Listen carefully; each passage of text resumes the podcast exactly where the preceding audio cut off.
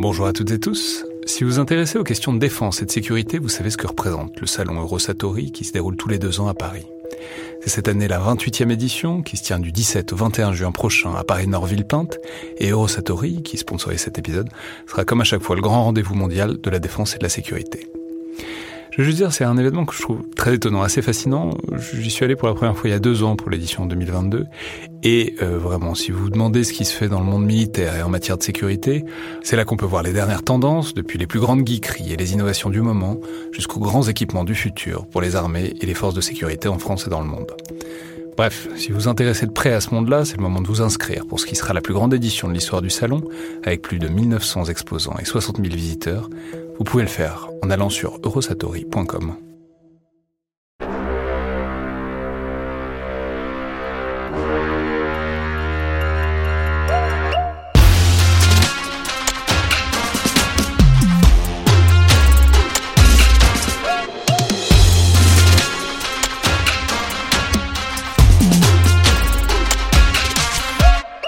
Bonjour à toutes et tous et bienvenue dans le Collimateur, le podcast de l'Institut de recherche stratégique de l'école militaire, l'IRSEM, consacré aux questions de défense et aux conflits armés. Aujourd'hui pour un épisode un peu spécial, un peu imprévu, euh, de fait, hein, dans le bunker, consacré à cette série que beaucoup de monde voit en ce moment et qui, je pense, vaut tout à fait le coup, qui est ce Rogue Heroes de Stephen Knight, qui est une série BBC diffusée en France sur Canal+, qui relate les balbutiements et puis la fondation du SAS, le Secret Air Service, pendant la Seconde Guerre mondiale et en Afrique du Nord, c'est-à-dire euh, l'un des ancêtres des forces spéciales contemporaines.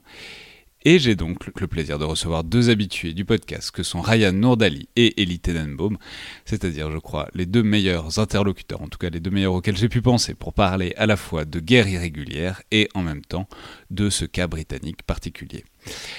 Alors, je, pense que les auditeurs fidèles se doutent pourquoi, mais je vais rappeler que Elie Tenenbaum, vous êtes directeur du Centre des études de sécurité de l'IFRI, aussi et surtout pour ce qui nous intéresse aujourd'hui, historien, auteur d'une thèse sur l'histoire de la guerre irrégulière au XXe siècle, parue chez Perrin en 2018, et intitulé Partisans et Centurions, où vous faisiez l'histoire de ces pratiques, euh, qui ont une genèse non seulement à travers cet épisode, et pendant la Seconde Guerre mondiale plus largement, mais aussi euh, plus tard en contexte colonial et pendant la guerre froide, toutes ces manières de faire la guerre donc de manière différente. Donc bonjour, merci d'être avec nous aujourd'hui.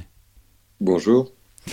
Et ensuite Ryan Nourdali, dont je vais rappeler que vous êtes sous-officier dans l'armée britannique. Vous étiez notamment apparu pour nous parler euh, de l'artillerie dans le conflit ukrainien, mais aussi il y a un peu plus longtemps pour un tête chercheuse sur un article que vous aviez écrit sur le Warrior Ethos, c'est-à-dire cette tension parfois problématique dans les forces armées entre euh, les missions régulières des militaires et, euh, disons, la glorification des forces spéciales, notamment touchant à cette page historique des SAS, dont je crois qu'on peut dire qu'elle fait l'objet d'un mythe en Grande-Bretagne, dont on n'a peut-être pas euh, tout à fait conscience en France. Donc bonjour à vous aussi. Bonjour Alexandre. Alors, je vais juste terminer en disant qu'il me semble que c'est quand même une immense réussite, euh, ce qui n'étonne que modérément quand on se rappelle que le showrunner est donc Stephen Knight, qui a été notamment à la manette de Peaky Blinders, et donc d'une grande virtuosité, je trouve, à faire des fictions historiques extrêmement modernes, très captivantes, et en même temps souvent drôles, voire très drôles. Et je vais simplement dire qu'en ce qui me concerne, ça a vraiment été bon, bah, un tunnel, hein, disons-le. Certes, c'est les vacances, mais quand même. Et euh, j'ai avalé les six épisodes d'une heure en, une après-midi, je crois, parce que c'est extrêmement immersif. Et quand on commence à plonger avec les héros dans le désert euh, égyptien-libyen, on n'a pas forcément envie euh, d'en ressortir de sitôt.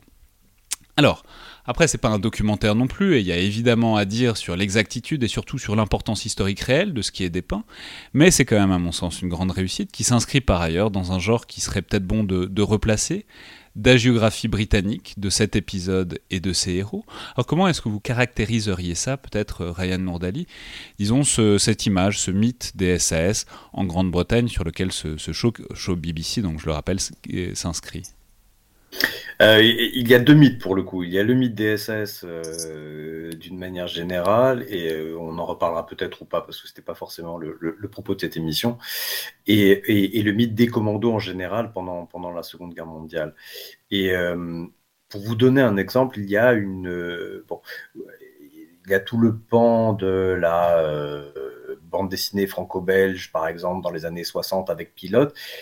au Royaume-Uni, l'équivalent en termes de popularité auprès de la jeunesse, c'est une publication Pulp magazine qui s'appelle Commando. Littéralement, un pan entier de la production bande dessinée britannique, ce ne sont que des histoires de Seconde Guerre mondiale. Que ça et que ça se passe à, en Birmanie, dans le désert, etc. Donc, ah, on a, une première couche, qui, qui n'est pas d'ailleurs la première couche, c'est la deuxième couche. La première couche, ce sont les biographies et autobiographies de, des acteurs principaux de, de ces événements et de ces organisations. Lorsque l'on va faire la biographie de David Stirling, le fondateur des SAS, ou plus tard de Paddy euh, ça se base sur des récits qui sont des rumeurs. On, écrit leur biographie sur base de, euh, on dit. Donc, dès, le début, dès, la sortie immédiate de la guerre, des, années 50, lorsqu'on écrit l'histoire de ces organisations et, des gens qui les ont fondées, on est déjà dans la légende. On n'est pas du tout dans l'histoire. Et Tenenbaum sur euh, peut-être le, le, lignage, le fait que, bon, on peut dire ça rappelle euh, d'autres séries qu'on aime aussi beaucoup. Enfin, on peut penser à Border of Brothers, on peut penser à The Pacific euh, aussi. De, récits, de séries sur la Seconde Guerre mondiale où on suit un petit groupe d'hommes. Alors généralement c'est sur des terrains plus conventionnels, plus réguliers que, ce, que, que celui-là. Mais justement, du coup, comment est-ce que vous placez ce Rogie Rose à l'intérieur de ce genre, disons? Oui, bah pour aller dans le, dans le sens de, de, Ryan, je pense que la grande différence avec les séries euh, que, que vous venez d'évoquer, comme, euh, comme Ben of Brothers ou The Pacific, c'est justement qu'il s'agit, où on pense par exemple à Generation Kill sur, euh, sur l'Irak plus, plus récemment, euh, c'est que euh, ici, on a vraiment une série de commandos sur des forces spéciales. Et donc avec des individualités euh, et, un lien euh, avec le théâtre au niveau euh, opératif et stratégique beaucoup plus fort que, que, dans des théâtres conventionnels, on va dire, dans des unités, dans des unités conventionnelles. Et effectivement, les individualités qui ressortent sont des individualités historiques au contraire euh, voilà, des, des, films de guerre qui suivent une unité euh, tactique, euh, on va dire, plutôt anonyme dans, dans, dans la grande histoire. là, on a des unités qui sont connues historiquement, mais aussi qui se sont fait leur propre récit. Et là, euh, effectivement, des personnalités comme euh, Sterling euh, qui sont, particulièrement marquantes parce qu'en fait, ce sont des individualités qui ont participé à leur propre mythe, à l'histoire de leur propre mythe dans les années 50, 60 et par la suite. Il hein, faut dire que David Sterling est, est, mort au début des années 2000 et donc il y a, y, a, toute une, tout un mythe qu'ils ont su construire autour de leur propre histoire, de leur propre unité, mais aussi de leur, euh, de leur individualité comme héros, et donc euh, qui a pu effectivement ensuite se greffer sur, sur une pop culture autour du commando qui est particulièrement forte euh, dans le monde britannique et dans le monde anglo-saxon en général, parce qu'on a ça aussi un peu chez, chez les Américains, et des, des films comme Inglourious Bastards par exemple reprenez tout à fait cette mythologie du pulp de guerre autour, autour du, de la bande de commando. Alors entrons peut-être dans le sujet, dans la question de la véracité, de l'exactitude, et peut-être de la glorification euh, parfois excessive de tout ça. Bon, je, vais raconter l'histoire rapidement, mais disons c'est simplement le front d'Afrique du Nord, euh, tournant 41-42, les Allemands qui avancent, Rommel, le renard du désert, tout ce que vous voulez, les Anglais euh, qui sont d'une manière générale sur le reculoir, une vraie inquiétude quant à savoir est-ce que Malte risque de tomber ou pas puisque Malte est évidemment la base aérienne des Anglais euh, pour opérer, euh, disons, sur le théâtre méditerranéen. Et donc cette idée par quelques euh, outsiders, appelons ça comme ça, que sont notamment David Sterling, Paddy Mayne et le troisième qui est Jock Lewis, euh, de créer, qui, sont un peu des gens qui n'ont pas l'air très très bien dans la discipline militaire et en tout cas dans les manières de faire de l'armée britannique euh, à ce moment-là, de d'opérer différemment avec l'idée d'avoir une base dans le désert et de fragiliser, de d'attaquer en permanence les arrières et notamment les bases aériennes euh, allemandes en Afrique du Nord et notamment en Cyrénaïque, en Libye, allemande et italienne évidemment. Alors simplement, qu'est-ce qu'on peut dire Bon, c'est toujours une question un peu idiote, mais bon, ça s'est vraiment passé comme ça ou pas? Euh, Ellie Tenenbaum. Je pense que le, point central euh, est, juste, qui est que vous suivez en fait euh, un certain nombre euh, d'individus qui sont un petit peu hétérodoxes au regard de, l'establishment militaire, de, l'habitus militaire, même si ils, sont issus tous les trois, Sterling, euh, Louis et même euh, Paddy Main, contrairement à ce que la série en fait, en fait d'un certain, euh, d'un certain establishment de classe sociale euh, dirigeante britannique, mais effectivement. Ça, on peut dire, c'est très marrant, c'est très marrant parce qu'il y a plein d'articles scandalisés qui sont sortis britanniques disant pas du tout, Paddy Main n'était pas du tout vulgaire et alcoolique, alors que c'est essentiellement ce qui, en tout cas, moi, me le rend très sympathique dans la série. Donc, je, me disais, c'est vraiment le, c'est vraiment le, reproche demi-habile très britannique de en fait il n'était pas si sympa que ça. Alors, il y a un reproche en filigrane en fait. Ce qu'on reproche plutôt, ce que les, gardiens du temps reprochent au Padimène de la série, c'est d'être présenté comme un homosexuel surtout. Ses beuveries et sa violence sont notoirement connues. Par contre, il y a tout à fait raison. En termes d'extraction, il n'était pas du tout d'extraction modeste. Il vient de la gentry euh, nord-irlandaise protestante. Donc, c'est quelqu'un qui est du même milieu social que, que, Sterling. Euh, la, Sur le... moi. Et sur l'homosexualité on pourra en reparler, mais euh, en fait, il y a, d'autres personnages. Mais effectivement, Paddy Main, c'est pas du tout documenté. Mais il y a d'autres personnages comme Mike Calvert, Mike Calvert euh, à, qui ça a coûté euh, cher par la suite dans sa carrière. Mais si on revient sur la, sur la trajectoire histoire militaire, on va dire. Donc ces individus sont déjà des commandos. C'est-à-dire qu'ils ont déjà été sélectionnés et formés. Il y a des références à ça, euh, notamment en, Écosse euh, pendant l'année 1940, à un type de guerre qui est radicalement différent de la guerre conventionnelle.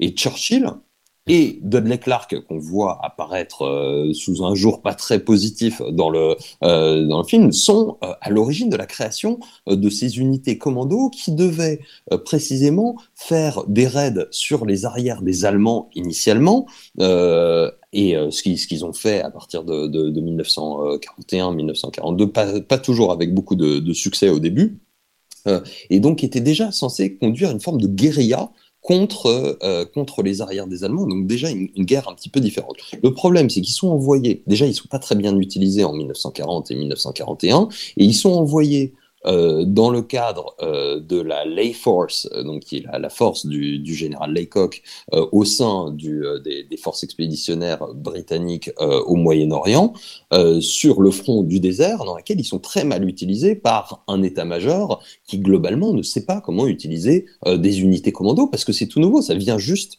d'être créé. Et donc là où ils ont quelque chose d'assez juste dans la série, c'est la frustration ressentie par Sterling, Louis et un certain nombre d'autres, euh, voilà, d'être euh, des individus qui pensent un petit peu différemment, qui ont une formation déjà assez particulière avec du commando, de combat au corps à corps, etc., euh, qui ne qui n'est pas employé par l'état-major pour ce qui devrait être, c'est-à-dire qu'ils sont utilisés soit comme réserve stratégique, ce qui ne sont pas, soit comme des forces d'assaut conventionnelles, ce qui ne sont pas vraiment non plus, et donc, l'idée euh, poussée par ces trois individus, c'est quand même de renouer avec l'identité, l'ADN commando, en refaisant une nouvelle unité qui va s'appeler les SAS.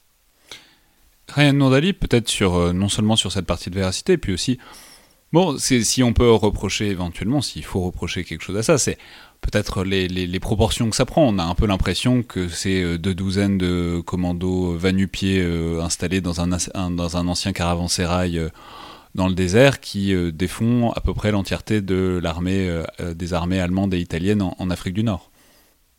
Alors, ce n'est pas ce qu'ils font en fait. Ce qu'ils font, c'est qu'ils s'attaquent en fait à la logistique dans la profondeur. Donc, ils s'attaquent aux lignes de communication, aux dépôts, etc. C'est ce qui est vrai, véritablement ce pourquoi ils ont été créés.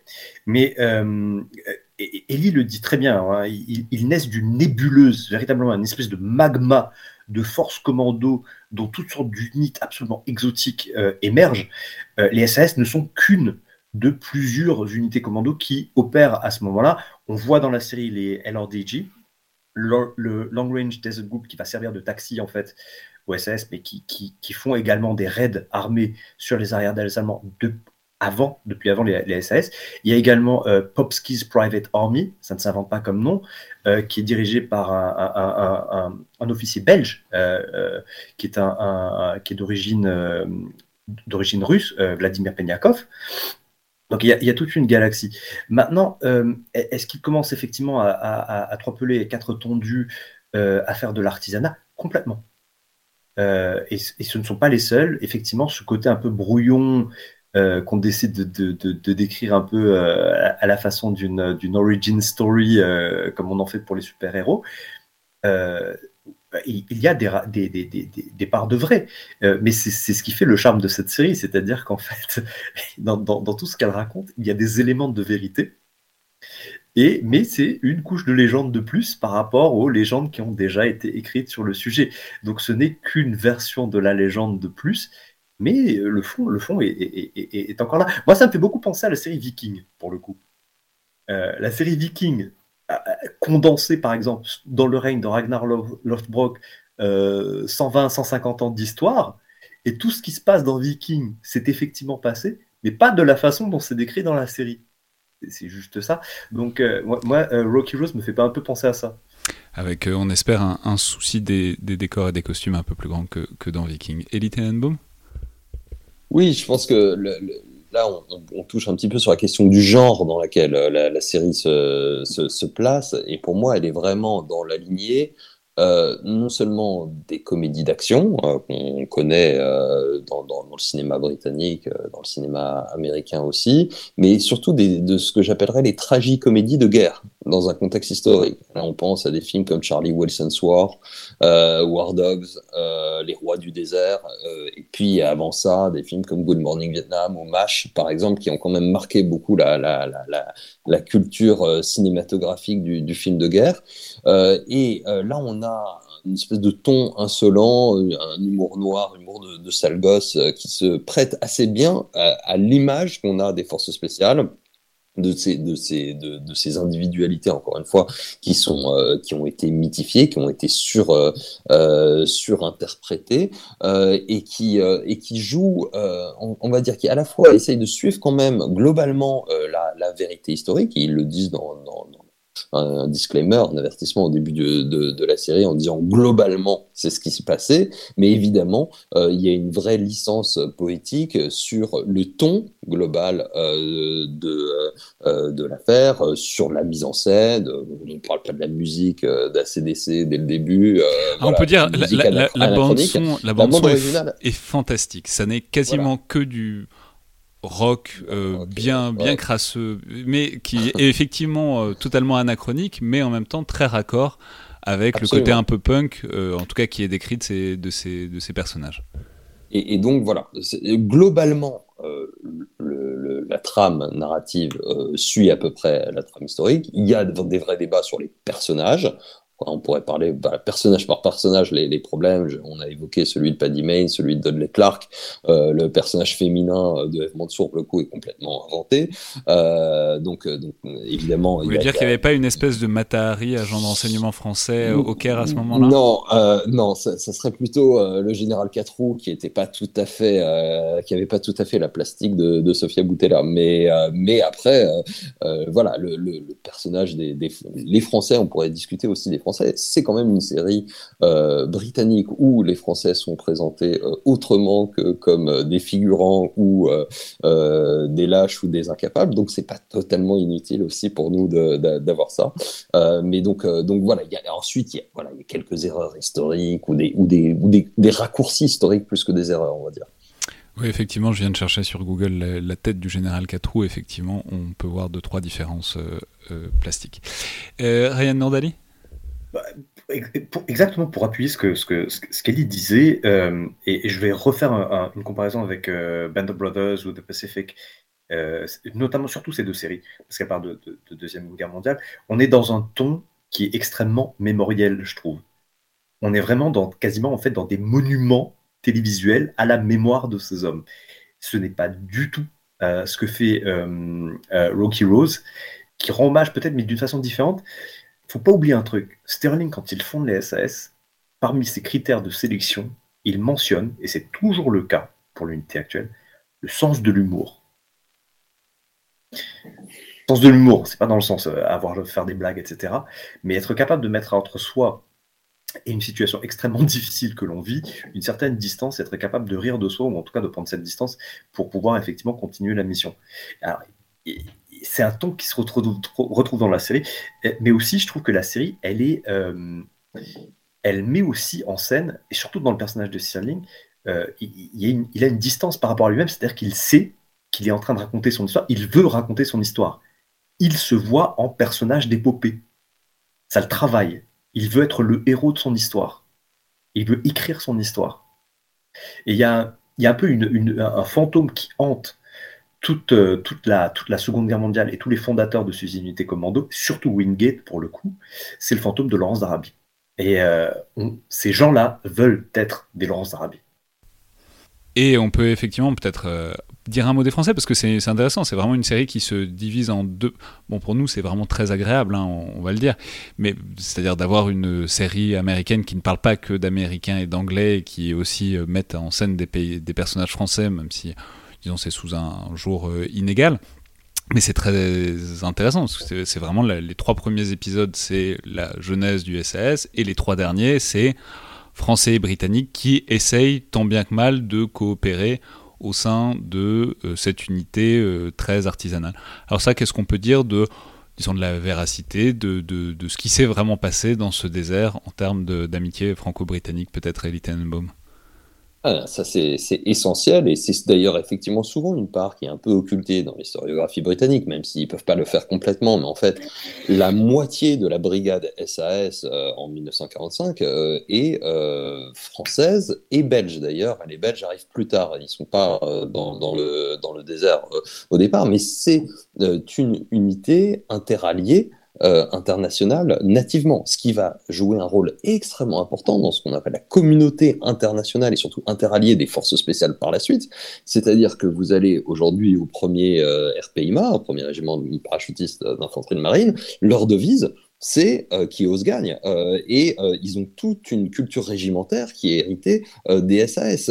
et pour, pour, les Américains, c'est un petit peu différent parce que eux, leur, leur origine remonte plutôt à l'OSS et un lien fort avec, avec le Special Operations Executive britannique. Mais le, Royaume-Uni est véritablement le berceau de la naissance d'une communauté occidentale de forces spéciales. Vous allez le trouver aussi chez les Belges, chez les Néerlandais, même chez les Grecs, chez les Norvégiens.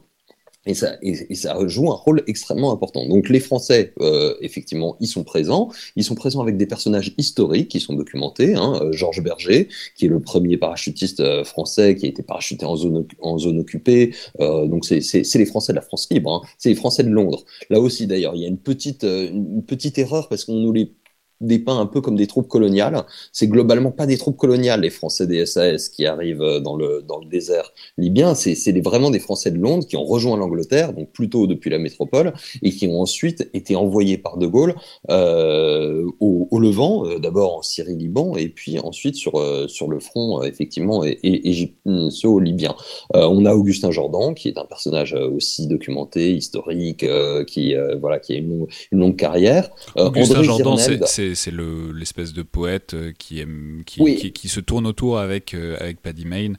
Oui, euh, alors là, là aussi, c'est une, une, petite erreur. C'est qu'en fait, le, il y avait bien un philosophe poète dans l'affaire, mais c'était André Zirneld, qui est bien décrit d'ailleurs dans, le, dans, dans la série.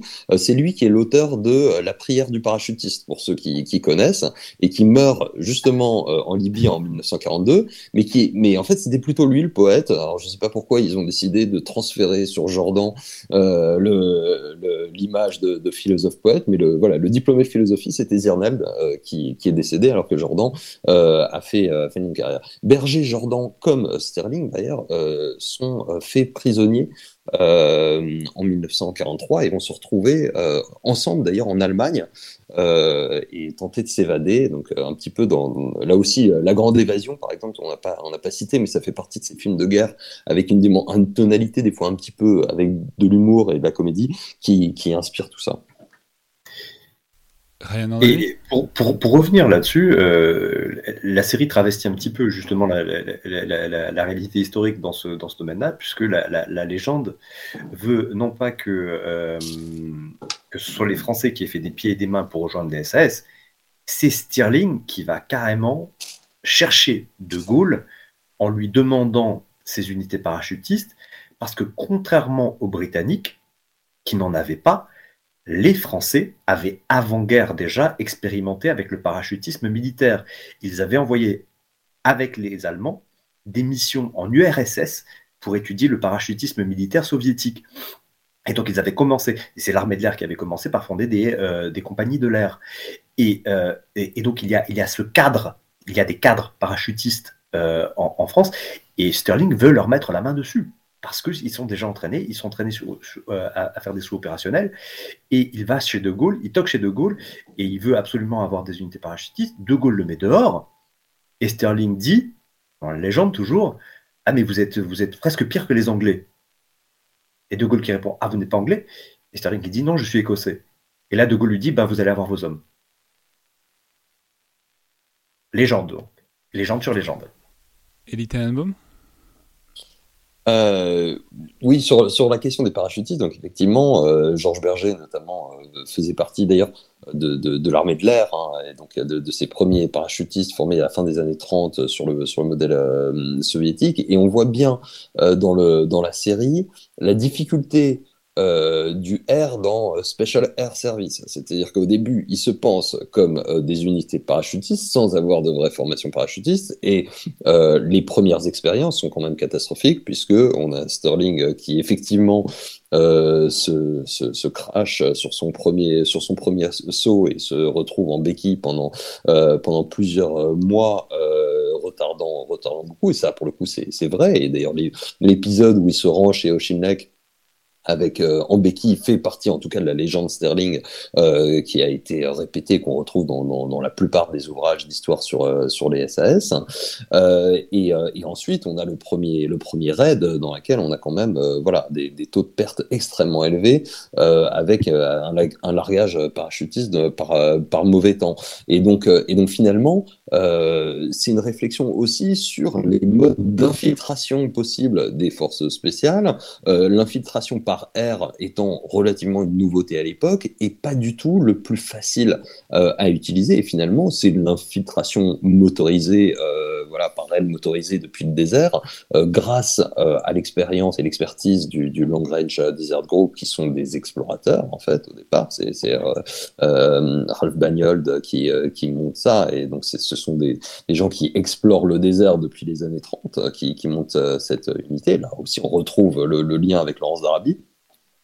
Euh, qui, euh, qui va être choisi. On, voit un moment euh, l'utilisation des sous-marins aussi comme mode d'infiltration. Il faut dire que les commandos au départ sont des unités de la marine et qui sont pensées avant tout comme des unités amphibies. donc la, spécificité des SAS, c'est de dire, bah, en fait, on va pas être uniquement employé par bateau, être infiltré par bateau, mais par d'autres moyens.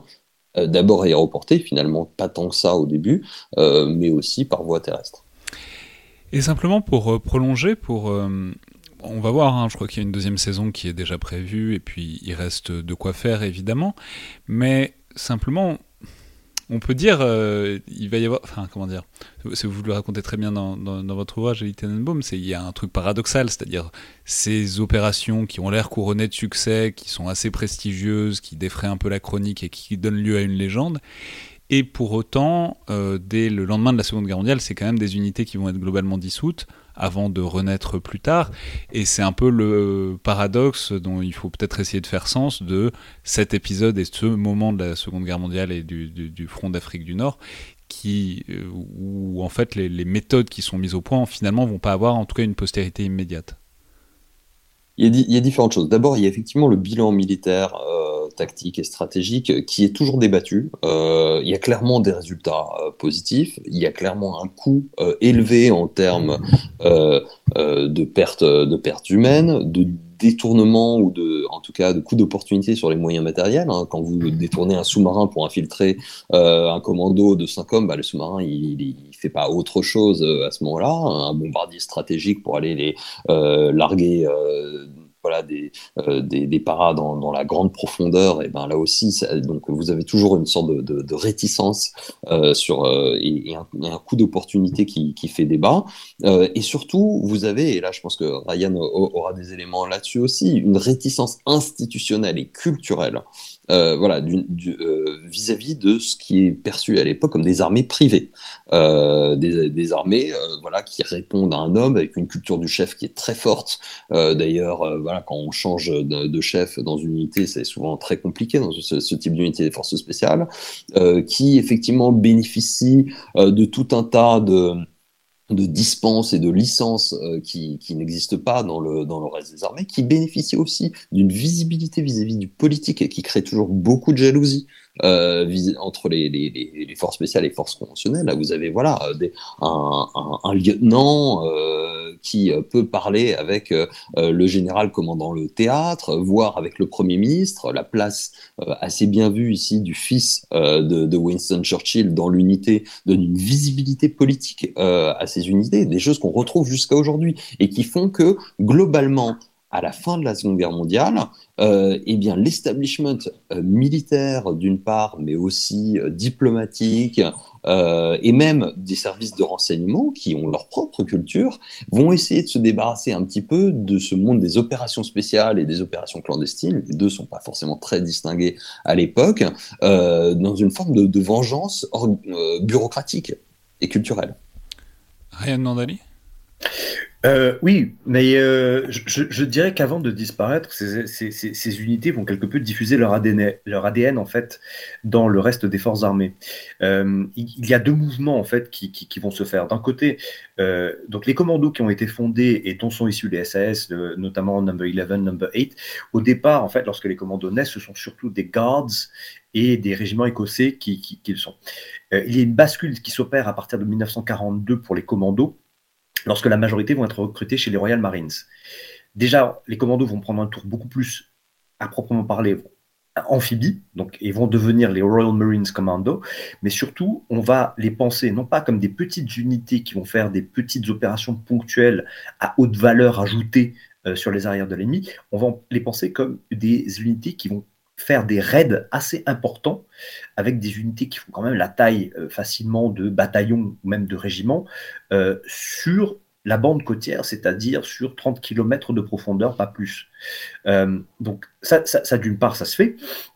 Les SAS, eux, vont travailler de plus en plus en conjonction, par contre, avec les, du, renseignement, donc avec les JetBoro, lorsqu'ils sont parachutés, le, premier soldat des forces britanniques mort euh, le, 6 juin 44 est un SAS français.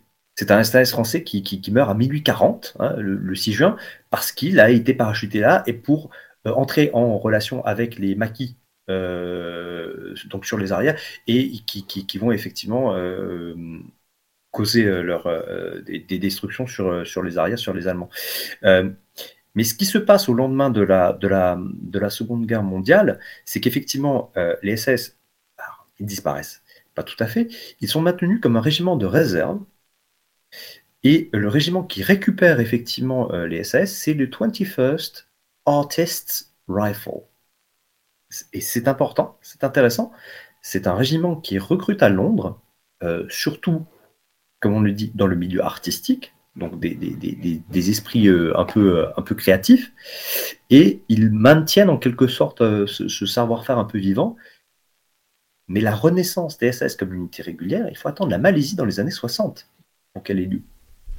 Et les Tenenbaum oui, effectivement. Donc ils sont, ils sont, ils sont victimes euh, et c'est les SAS euh, comme, comme d'autres, à l'exception des commandos pour les Britanniques, parce qu'effectivement ils ont, ils ont su euh, s'intégrer dans un, système plus conventionnel. Ils sont victimes d'un peu d'une cabale bureaucratique. Ils sont dissous. Il y a un vrai, un vrai militantisme des anciens du SAS pour maintenir euh, au moins le savoir-faire, l'héritage et la culture régimentaire. Vous savez que la culture régimentaire euh, dans la British Army est très forte, beaucoup plus forte encore euh, qu'en France, et donc maintenir la culture régimentaire, des amicales d'anciens, etc., c'est très important. Et donc, ils le font et ils militent pour la recréation d'une telle unité je pense pas que la saison 2 ira jusque-là, mais effectivement, en 1952, euh, en Malaisie, Mike Calvert, qui a été en fait le commandant de la brigade SAS en 1944-1945, euh, donc dans, dans la, phase finale de la guerre où les SS sont employés sur le théâtre européen. Ça, je pense que c'est ce qu'on verra dans la saison 2, euh, euh, et va, réussir à recréer le régiment euh, en tant que 22e, 22e SS, donc à la suite du, du 21st euh, Artist Rifle qui, avait gardé ça. Euh, pour, pour finir sur effectivement les, les origines, les extractions, euh, sur le milieu artistique, les créatifs, etc., c'est quelque chose qui est, qui est, très important autour de la culture des opérations spéciales et de l'action clandestine, parce que c'est ce qu'on trouve aussi un peu dans, dans, dans, le SOI, beaucoup de gens qui sont pas forcément des militaires de carrière, mais qui vont, qui vont importer voilà toute une toute une culture un petit peu un petit peu hétérodoxe euh, justement qui, qui fait euh, qui suscite la méfiance de l'establishment militaire euh, initialement. Et enfin, dernière chose, peut-être pour terminer, est-ce que vous auriez, pour prolonger tout ça, est-ce que vous auriez des, des, recommandations? Je sais que Ryan nous en avait un, d'ouvrage pour, disons, approfondir un peu ce thème des SAS et des opérations dans le désert pendant la Seconde Guerre mondiale. Alors, euh, c'est pas forcément pour, pour approfondir, c'est plutôt euh, c'est de la fiction pure. Hein. Mais je, je recommande euh, fortement aux gens qui s'intéressent effectivement à, la guerre en Cyrénaïque et, euh, et, à ce côté un peu de, de, de, héros un, un, peu fou et, et, très indépendant. Je recommande vivement la série d'Hugo Pratt, Les Scorpions du désert qu'il a écrit sur des années et des années. Donc, euh, quand on a l'intégrale comme moi, on peut voir même euh, la, différence entre le dessin aux origines et le dessin vers la fin. Et euh, bah, voilà, c'est Hugo Pratt, c'est très beau, c'est poétique et, c'est magnifique. Et mot, est-ce que vous voulez répondre avec un autre conseil, une autre suggestion? Euh, alors oui, donc bah, pour moi malheureusement les, les, les, recommandations vont être un peu plus académiques, mais euh, je, je, me lance quand même. Euh, je, je, recommande le, le, et puis plutôt en anglais hein, parce que le, le, gros de l'historiographie est quand même anglophone forcément, mais euh, l'ouvrage de Tim Jones qui s'appelle SAS euh, Zero Hour. Euh, sur voilà l'origine euh, de la, création des SAS, qui permet vraiment de rentrer dans le détail de ces de ces cabales bureaucratiques et c'est pour pour créer l'unité, pour, euh, pour penser la philosophie euh, de l'unité, euh, à mon avis, est un, est un, est un ouvrage qui, qui fera date quand même en termes d'histoire. Il y a toute une historiographie gigantesque, des histoires officielles, des histoires plus, voilà, plus, plus easy reading, plus facile à lire, dont, dont le livre de McIntyre d'ailleurs dont, dont la, la, série est adaptée, hein, qui s'appelle SAS Rock Heroes.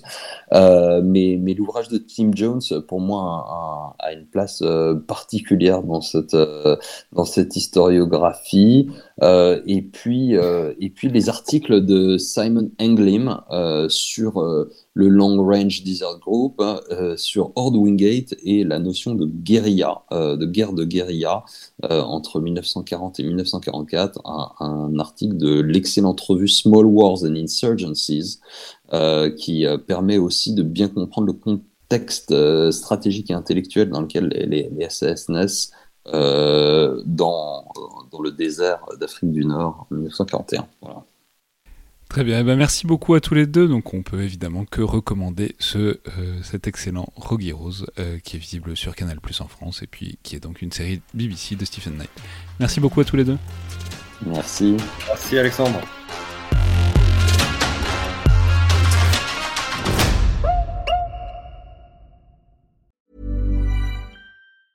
Even when we're on a budget, we still deserve nice things. Quince is a place to scoop up stunning high-end goods for 50 to 80% less than similar brands. They have buttery soft cashmere sweaters starting at $50, luxurious Italian leather bags, and so much more. Plus, Quince only works with factories that use safe, ethical, and responsible manufacturing. Get the high-end goods you'll love without the high price tag with Quince. Go to quince.com/style for free shipping and 365-day returns.